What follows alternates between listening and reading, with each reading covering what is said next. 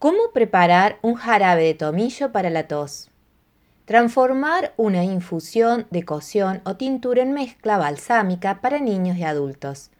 Resulta útiles en el tratamiento de la tos y el dolor de garganta. Preparación: 200 milímetros de infusión de tomillo, 200 gramos de azúcar sin refinar o miel.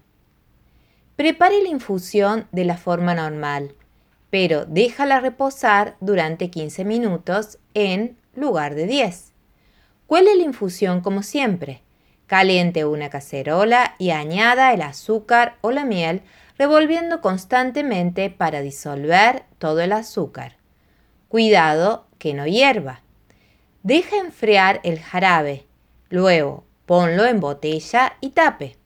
Este remedio aprovecha las propiedades antisépticas y expectorantes del tomillo para aliviar la tos y el dolor de garganta y está especialmente indicado para niños.